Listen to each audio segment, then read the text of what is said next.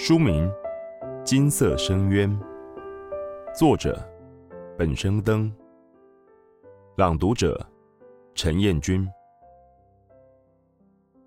第四章，各位先生、各位女士，起标价一千万美金，请出价。伯纳错过了之前的竞价，所以不熟悉具体的流程。他看着几位莱纳斯指出的竞标者开始纷纷举牌。巨大荧幕上的数字不停向上，报价的金额越来越高，气氛热烈高昂。伯纳的精神越绷越紧，脑海里的弦被拉到极限。忽然间，竞价停了。三亿一次，三亿两次，三亿三次，卖出！主持人一敲醒木，将所有人从迷雾中震醒。恭喜十七号买主得标！太疯狂了，伯纳呢喃着。他知道有钱人是什么样，却不知道实际上会这么惊人。十七号买主站起身，灯光笼罩在他婀娜多姿的背影上。他缓缓走向舞台，主持人向他握手道贺。他转过身面向大家，举起手上的红酒，向所有人示意。伯纳的位子太远。看不清他露出的半张面目。那个女人的举动和身影让他感觉到隐微的熟悉。女人将手中的红酒一干而尽，酒杯往台下一甩，清脆的玻璃声在寂静中异常响亮。那兴致而来的举动引发后续礼貌的掌声。观众似乎早已习惯她浮夸的做派。女人往前踏了一步，脚步晃荡，仿佛酒意上来。无法站稳。突然间，变故横生，他握着喉咙，发出沙哑至极的惨叫，轰然倒下。伯纳瞬间跳起来，转身就往楼下冲。莱纳斯跟着追上，沿途用无线电指示侍者。伯纳的脑海里浮出路线图：从二楼包厢的另一头楼梯到舞台不过五分钟。主持人正跪在女人旁，伸手要探她的鼻息。不准动！他的声音威严有力，刹那间镇住了主持人。伯纳边往怀里掏证件边说：“我是罗蒙特探，罗蒙特主任。”一道声音厉声打断他。伯纳转头，侍者杰克已经站到他身边，朗声介绍：“这位罗蒙特主任是先生最近聘请的安检主任，他具有多年的专业经验，还请各位配合一下。”杰克迅速的转移观众的注意力。伯纳跪下来检验女子的状态，她已没有呼吸。伯纳向杰克招手，杰克会意低头，把所有人留在这里，不准他们离开。然后给我一张干净的手帕，一双消毒手套，酒精、夹链带和镊子。杰克轻轻点头，将伯纳的要求交代下去。一分钟后，所有的东西都已备齐，递到伯纳手边。伯纳用手帕轻轻擦去女人艳红的唇膏，显出嘴唇真正的颜色。她的嘴唇呈紫黑色。伯纳轻轻将她半边面具拿起，女人现出真实的面容。伯纳倒吸一口气，认出了她。伯纳用背影遮住好奇的观众，将面具盖回去，转身走到台下去捡被摔碎的酒杯。被困住的买家个个身价不凡。抱怨声逐渐变大，场面越发难以控制。想必你不能理解这段时间对我的损失，这位男孩。你不知道美国少了我一天，经济会倒退百分之一。我们不觉得这栋别墅可以困住我们，我们的时间很宝贵。我现在就要离开。我说现在。上流社会的强大威势扑面而来。杰克额前冒出冷汗，一道声音忽然破空而出：“安静！”男人从黑暗里走出来，他的面具是特制的，跟一般买家的纯黑面具不同。他的面具带有几条金线的回旋，如那头灿烂的金发。他从会场的尾端走来，所有的买家不自主向后退开，中间清出一条道。男人不疾不徐地走向舞台，站到伯纳身边。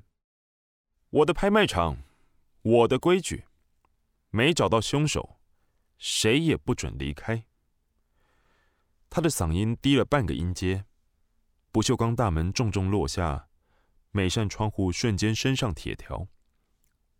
此起彼落的讯息铃声同时响起，众人检查自己的手机，脸色霎时巨变。男人声音平淡：“杰克，安排房间。”“是，先生。”男人不再理会嘈杂的宾客，他看向伯纳。有什么发现？他是中毒，毒可能是下在红酒里，要进一步检验才知道。我有合作的鉴定所，杰克会带你去任何你想去的地方。莱纳斯吩咐完，便见伯纳的神情有些异样。莱纳斯微微挑眉，他无以名状的气势顿时尽数褪去，更接近伯纳第一次看见的样子，带着毫无所谓的淡漠。伯纳忽然被迷惑了。他在几日之间看见莱纳斯的不同面相，每一个面相都间隔着巨大差异。他想认识对方的冲动一瞬间破茧而出，又被他强行抹去。我需要封锁整个会场，给我会场的监视录影，还有检测所有的食物跟餐具。伯纳按正规流程提出要求，多少有几分试探的意味。莱纳斯朝杰克瞥去一眼，青年微微点头，请跟我来。杰克拿走证物袋，并将伯纳留在监控室。伯纳反复看那几段监视录影，他们也许知道死者的身份，也许不知道。伯纳的纸上画满注记，他对那些人毫无概念。莱纳斯拒绝提供所有人的身份，调查变得加倍困难。排除意外的可能，那个女人死于谋杀。谋杀的动机总归可以分成两种：利益或感情。从死者的生活圈开始调查，找出今晚重叠的买家，就很有机会破案。但今天的各种限制让整个调查的难度加倍。此刻，他并不知道，在墙的另一侧，一名青年慢条斯理的戴起手套，将手中的酒杯敲破。再将碎片装进封口袋里，他拿到鉴定室。这是那只酒杯，先生让我拿来检验是否有毒物残留。先放在那边，我们一有消息会立刻回报。青年转身离开，他的表情带着恰到好处的恭敬，唯有眼神深不可测。伯纳正在阅读验尸报告，死者的血液里有浓度极高的钾离子。造成他的肾脏迅速衰竭。根据死者身上的针孔，法医合理推测，凶手使用针筒在死者静脉注射高浓度的钾离子溶液。报告指出，根据如此高浓度的剂量，推估从施打溶液到死者死亡前后不会超过两个小时，这能有效限定嫌疑者的范围。为此，伯纳重新观看影片，拍卖会场的摄影机有固定的角度。不能总是拍到死者。伯纳边思考，凶手要能近身施打药剂而不遭死者的反抗，只有两种可能：第一，对方是死者的朋友，有合理的理由碰触死者；第二，死者曾短暂昏迷过，但无论如何，这两人必定有私下相处的时机。伯纳反复看了几遍，发现死者在拍卖会开始后曾离开过两次会场。一次是开始前十分钟，一次是拍卖会中途。第一次，死者离开十五分钟；第二次，死者离开半小时左右。这两段时间都足够凶手下手。规律的三次敲门声引起伯纳的注意，他提高警觉，站起身走到门边，手里握着科尔特左轮手枪，从猫眼向外望去，只看见熟悉的面具和满头金发。他拉开门，让拍卖会的主人进来。情况如何？目前有两个人行踪可疑，一个是和死者一同进洗手间的三十二号，另一个是扶着死者离开的二十七号。我要先和他们谈话。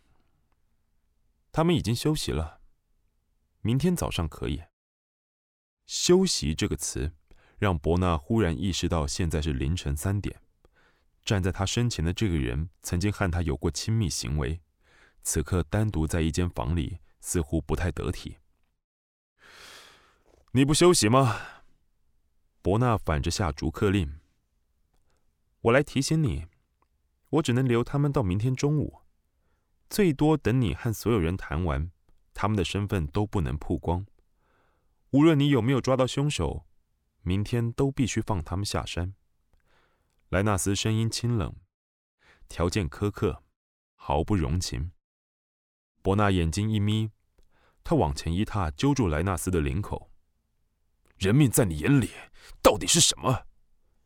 他们的脸靠得极近，金发的男人面容俊美。神情冷漠，伯纳在那双橄榄绿瞳里再次看见凶狠的自己。这个人和他以往打交道的人都不一样，不是他施加压力就会吓得发抖、全盘托出。这个人也不是白领精英，会高傲的像看蝼蚁般对他说：“请跟我的律师联络。”伯纳盯着对方的眼睛，忽然有种错觉。莱纳斯的眼睛像镜子。只会反射别人映照的痕迹，他没有强烈的喜怒哀乐和道德观，只有自己的准则。伯纳再次意识到，他们不是活在同一个世界，他也不想理解对方的世界。他本不该对莱纳斯抱有错误的期待。他们在案子结束之后不会再有交集。伯纳放开手，我知道了。他的表情生疏有礼，他打开房门。晚安。莱纳斯走出房门，在伯纳关门的那刻叫住他：“罗蒙特探员，晚安。”他的唇角带着似有若无的微笑。伯纳看着对方的身影逐渐消失在门缝间，没有再开口。审讯的时光很漫长。伯纳用了整整四小时重点盘问，一部分的人愿意合作，但那些人和死者没什么交集；另一部分的人讳莫如深，不愿意开口。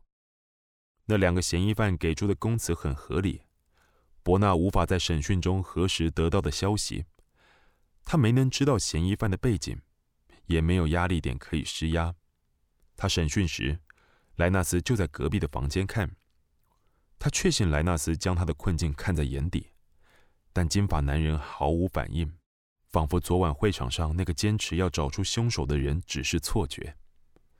整个事件就像一出剧，剧本只握在导演一个人的手里。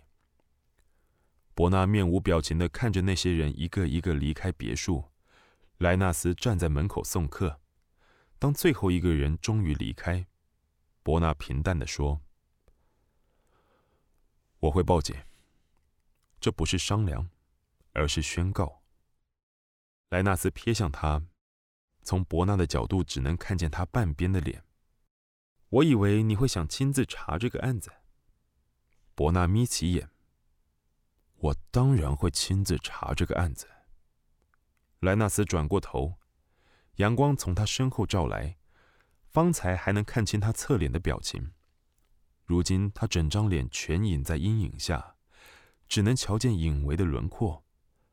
他从怀里拿出一份资料，不能拍照，不能录影，就在这里读。伯纳接过那份档案，他翻开首页，在第二页看见一个男人的身家背景，旁边写着编号一，这是今晚出席的所有买家的档案。如果喜欢这个故事的话，也可以关注作者的扑浪 IG 和粉丝专业哦。谢谢收听，下次再见。